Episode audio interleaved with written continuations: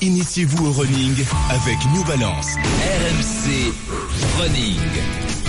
RMC Running avec son ambassadeur, ton Altesse Stéphane Diagana. Bonjour. Salut. Ton Salut à excellence, tous. ça va bien Salut Et à toutes, ouais. Ça va, super. Salut. Alors, aujourd'hui Stéphane, On euh, va parler des, des- des performances Bah oui. euh, du cœur. On, Ah. on aura l'occasion justement de, de- de parler de, du cœur et de, du sport dans, dans un instant avec Jennifer. Palmer de l'association RMC BFM euh, qui installe des défibrillateurs un peu dans, dans, dans tout, le- enfin le plus souvent possible dans tous les endroits et notamment dans, dans les stades. On en parlera dans un instant. Mais avec toi, Stéphane, on va on va parler de, de- des performances possibles. Est-ce que tout d'abord, euh, on le sait, c'est une euh, évidemment un secret pour personne. Euh, faire de la course à pied, faire de- du sport, c'est évidemment très bon pour le cœur, très bon pour la santé. Hein. Ça, euh, on enfonce des portes ouvertes. Oui, c'est c'est vrai, on, on le sait de- depuis longtemps. Il faut euh, regarder la, la circulation dans son ensemble. Donc, on a un organe essentiel qui est le cœur, qui est la pompe, euh, qui est un, un muscle hein, qui fonctionne de manière autonome. Heureusement, on n'a pas à y réfléchir, mais qui est un muscle et donc euh, qui doit avoir des qualités musculaires et qui doit être entraîné si on veut que de manière durable dans, dans sa vie, il puisse euh, fonctionner euh, le plus normalement possible, le, le plus longtemps. Donc, euh, le ventricule euh, euh, voilà, fournit euh, 70 millilitres en- par, battement en général au, circuit. Euh, et euh, quand pour un sportif, c'est 150 millilitres quand on est euh, très entraîné. La capacité donc euh, à, à, pou- à pousser le sang euh, est plus importante. Et en plus, elle est plus importante parce qu'un sportif entraîné, il est capable de monter en fréquence cardiaque de manière très élevée. Donc, pour un sportif entraîné à, à 200 battements par minute, son cœur va euh, recycler 30 litres de sang à la minute. Donc euh, 4 à 6 fois le volume de sang total euh, par minute pour le réoxygéner, le refaire passer dans, les poumons. Donc c'est le rôle du cœur et euh, c'est un travail colossal. C'est 36 millions de battements par an, c'est 10 tonnes de sang par jour. On a du mal à croire, mais le, cœur voit circuler 10 tonnes de sang par jour. Voilà, donc ce sont des chiffres euh, assez euh, assez exceptionnels. Et, pour le pour l'athlète, bien sûr, euh, euh, augmenter la capacité à monter en fréquence et euh, augmenter la, puissance du cœur, sa capacité à envoyer un volume important par battement, c'est tout l'enjeu de l'entraînement. Et bien sûr, il y a quelque chose d'important aussi, c'est que euh, les résistances qu'on appelle les résistances euh, périphériques, parce que ce cœur il pousse du sang dans dans 100 000 kilomètres de d'artères, de veines, de capillaires, de vaisseaux lymphatiques. Et euh, bah, il y a des résistances, c'est comme une tuyauterie. Plus il y a de virages, plus il y a de plus il y a de dépôts à l'intérieur, plus il y a de résistance et plus ça fatigue le cœur. Donc euh, pour le pour l'athlète, il faut bien sûr que euh, ce système, ce réseau-là, soit le plus propre possible. Pas de dépôt de cholestérol, pas de euh, pas d'hypertension qui réduit le diamètre des, des artères. Et voilà, tout l'enjeu de l'entraînement, c'est ça, c'est travailler sur C'est le sûr, cœur. c'est un peu le réseau de la SNCF en ce moment. Que ça, les rails se dilatent un peu, il y a- il y a deux, trois trucs, on sait plus trop des lignes, les lignes sont abandonnées. Non, toi. alors justement, tiens, je, je- je voulais avoir sa réaction, Stéphane et puis Marise aussi, sur cette euh, nouvelle record woman du marathon en, en La mamie, la- 92 ans. 92 ans, à bah, elle doit- avoir un 7 heures bon cœur. Hein. Elle a fait avoir un bon 7 cœur. heures 7 minutes 42 Ouais. secondes marathonienne. Donc le cœur peut fonctionner très longtemps, hein, euh, Stéphane. Oui, très longtemps, très bien. Et puis il y avait, vous savez, il y avait cet Indien qui avait à plus de 100 ans aussi couru un marathon, qui avait couru 5 heures à 90. Euh, récemment, il y a eu un, un- un marathonien qui a couru euh, 3h30 à 83 ans sur le marathon de Toronto. Donc 3h30 à 83 ans, vous pouvez imaginer donc à quel point un cœur qui s'entretient. Bien sûr, on peut dire c'est de la génétique exceptionnelle, il y a une part, mais c'est aussi, c'est aussi, et ça s'explique par des gens qui ont un mode de vie. Euh, je dirais exceptionnel par rapport à- au mode de vie moyen qu'on a aujourd'hui, mais qui est plus proche du mode de vie qu'on devait avoir il y a euh, des, des dizaines de milliers d'années, Oui, avec plus d'activité Qui sont, physique. qui sont probablement aussi bien servis par la nature, parce Eh que oui, tu as aussi avoir- le cas de bon cette, euh, cette doyenne euh, il y a deux ans sur le marathon de New York qui avait 84 ans, qui a fait son marathon, qui s'est couché, et qui fait une, cri- une crise cardiaque dans la nuit. Donc euh, Oui. il faut faire attention à tout. Et je voulais, je voulais te dire justement te demander, alors ce cœur, on a bien compris avec les 100 000 kilomètres, les virages, les machins, tout, qu'il fallait qu'il soit entraîné. Pour autant, quand tu démarres et que tu as un cœur de pinson, tu vas pas directement passer sur des gros entraînements. Donc comment faire pour entraîner ce muscle qui est pas très perceptible quand même, tu vois euh, On va pas se mettre dans la salle de muscu et faire n'importe quoi. Ce qui, est, ce qui est important pour ce muscle, il faut qu'il soit fort, mais il faut qu'il soit très souple, très élastique, si on veut éviter les problèmes. Et tous les tous les sports de force où on va être en apnée, euh, si on fait beaucoup de musculation dans des salles de bodybuilding, on expose son cœur, si on fait pas assez de travail cardiovasculaire aérobie, euh, footing, marche, on expose son cœur au contraire à un développement qui sera euh, problématique en termes de, de santé. Donc il faut euh, partir sur des activités euh, qui sont pas des activités de force, mais vraiment des activités d'endurance et d'endurance légère. Et, et toujours, c'est la progressivité qui va être le maître mot, tant dans la fréquence de séances par semaine que dans l'intensité que l'on va mettre euh, sur les sur les séances. On doit passer de, de rien à tout euh, du jour au lendemain sans, courir des risques. Est-ce qu'on doit contrôler justement euh, quand on est débutant ou moyen débutant la fréquence cardiaque que l'on a justement pour aller sur cette progressivité?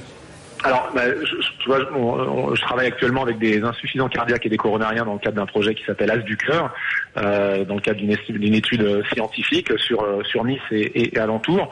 Et euh, bien sûr, on les fait travailler avec des avec des cardiofréquencemètres au début parce qu'ils n'ont aucune idée euh, de euh, ce que ce qui est acceptable pour eux. Donc on a travaillé avec des médecins aussi et des cardiologues pour définir les intensités de pratique des différentes zones et on leur donne des repères. Mais très vite, on voit qu'ils apprennent à se connaître eux-mêmes et qu'ils sont capables de savoir et de sentir les choses. Donc ça peut être un bon guide au départ, il ne faut pas en être esclave parce que ce qui est important, c'est d'avoir une autonomie et de savoir par le souffle, par ses sensations, si on va trop loin ou au contraire si on est dans les bonnes zones par rapport à ce que l'on recherche.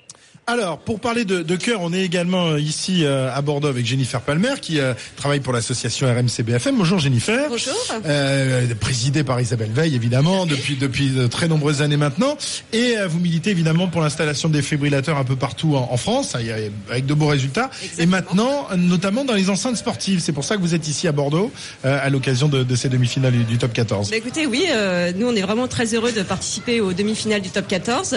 Alors concrètement, euh, qu'est-ce qu'on fait comme action sur euh, sur le terrain Alors déjà, on est euh, avant le match euh, sur le terrain pour pouvoir sensibiliser les supporters aux gestes de premier secours, aux gestes à faire en cas d'arrêt cardiaque. Et puis, et on tient vraiment à remercier aussi Paul Gauze, qui nous a permis de, de faire passer des, messages antennes et notamment sur une application qu'on a créée en, en 2011 qui s'appelle Staying Alive, qui est disponible en 13 langues et qui permet de géolocaliser où se trouve le, le défibrillateur le plus proche. Mais rappeler quelques vérités justement scientifiques Et sur le nombre de décès qui pourraient être évités si des premiers gestes efficaces étaient, écoutez, euh, réalisés. Moi, ce que je peux vous dire, c'est qu'en tous les cas, ce type de sensibilisation marche. Parce qu'au début, quand on a commencé le combat avec l'association RMCBFM en 2008, il y avait 2% de taux de survie face à l'arrêt cardiaque. Il y a 50 000 personnes aujourd'hui en France qui, décèdent d'un arrêt cardiaque. Et aujourd'hui, grâce à l'ensemble de, de nos sensibilisations, on a 7,5% de taux de survie. Donc on a triplé le taux de survie. Mais évidemment, on est encore en retard parce que dans certains pays européens, aujourd'hui, euh, on a 40% de taux de survie. Donc on a quand même du retard à rattraper, mais je pense qu'on on va dans le bon sens.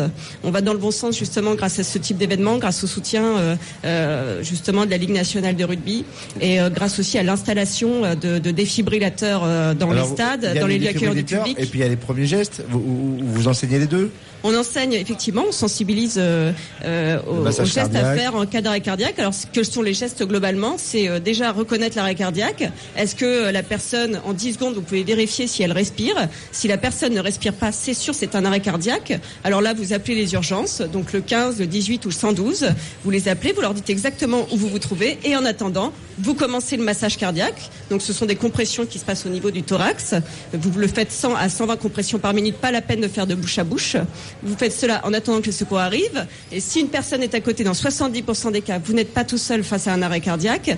Vous demandez à une personne d'aller chercher un défibrillateur, justement grâce à l'application Staying Alive.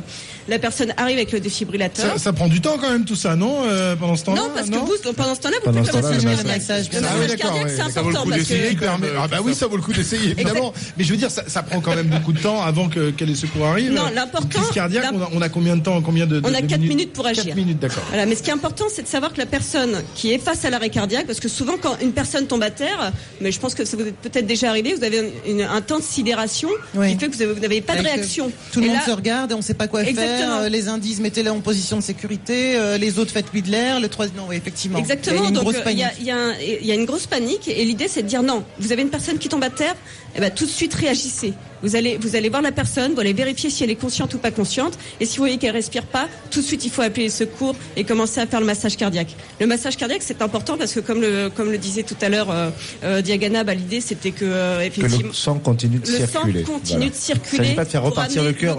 Les, les les gens vitales. pensent que, voilà, parce qu'il y a beaucoup de téléfilms américains, c'est faire repartir le cœur. Non, il s'agit d'assurer simplement mécaniquement la pompe du cœur par une pression de la cage thoracique et il va y avoir un flux sanguin qui sera évidemment moins important euh, que si le cœur était toujours en fonction. Donc c'est assurer un, un- un flux sanguin minimal qui fait C'est tenir ça. 4 minutes. Et le défibrillateur, c'est la cerise sur le, sur le gâteau, c'est Là, c'est faire repartir le cœur. ça va faire repartir le cœur. Alors j'imagine que le nouveau stade est équipé. Le nouveau stade est équipé, tout Ouais, à fait. va. Il est géolocalisé dans l'application. Il y en a un seul, non, il y en a plusieurs, j'imagine, sur une Il y en a grande plusieurs, tout à comme fait, tout à fait. Bah, 42 000 euh, supporters hier, euh, effectivement, ils sont bien équipés en défibrillateurs. Et maintenant, effectivement, tous les stades sont équipés euh, pratiquement en défibrillateurs. Et euh, en 2008, on avait 5 000 défibrillateurs installés euh, dans l'ensemble du pays. Aujourd'hui, on a plus de 120 000 défibrillateurs. Et je pense que chacun a, pris conscience, effectivement, qu'ils avaient chacun leur rôle à jouer en cas d'arrêt cardiaque. Merci beaucoup Jennifer, Merci. donc l'association RMC BFM qui milite pour euh, euh, l'installation des défibrillateurs et pour oui. Je tiens tout, tout de même à vous dire que pour ceux qui sont ici aujourd'hui, il y a une démonstration qui va être faite par la protection civile à 13h30. Parfait. Sur le rugby Village Tour, place de la Victoire. Tout à fait. Merci, beaucoup Jennifer Merci. Palmer de l'association RMC BFM. On va remercier également Stéphane Diagana. Hein, Merci à vous. Merci Steph. Stéphane. On retrouvera évidemment la semaine prochaine. Et puis, j'ai deux dossards à vous faire gagner pour la première édition de la course à pied RMC Run Tonic. Départ de cette course exceptionnelle de 10 km qui sera donnée à 10h, quai d'Austerlitz, dans le 10e arrondissement, le dimanche 28 juin. Une course festive qui sera rythmée par de la musique des années 80 à nos jours, choisie par les participants et les auditeurs d'RMC pour tenter de gagner vos dossards. Vous envoyez tout de suite le mot Run par SMS au 7 32 16. Bonne chance. Dans un instant, les paris. On va notamment euh, évoquer cette euh, demi-finale du top 14 cet après-midi, 16h30. Le coup d'envoi, c'est 16h30 entre Toulouse et Clermont. À tout de suite. Initiez-vous au running avec New Balance.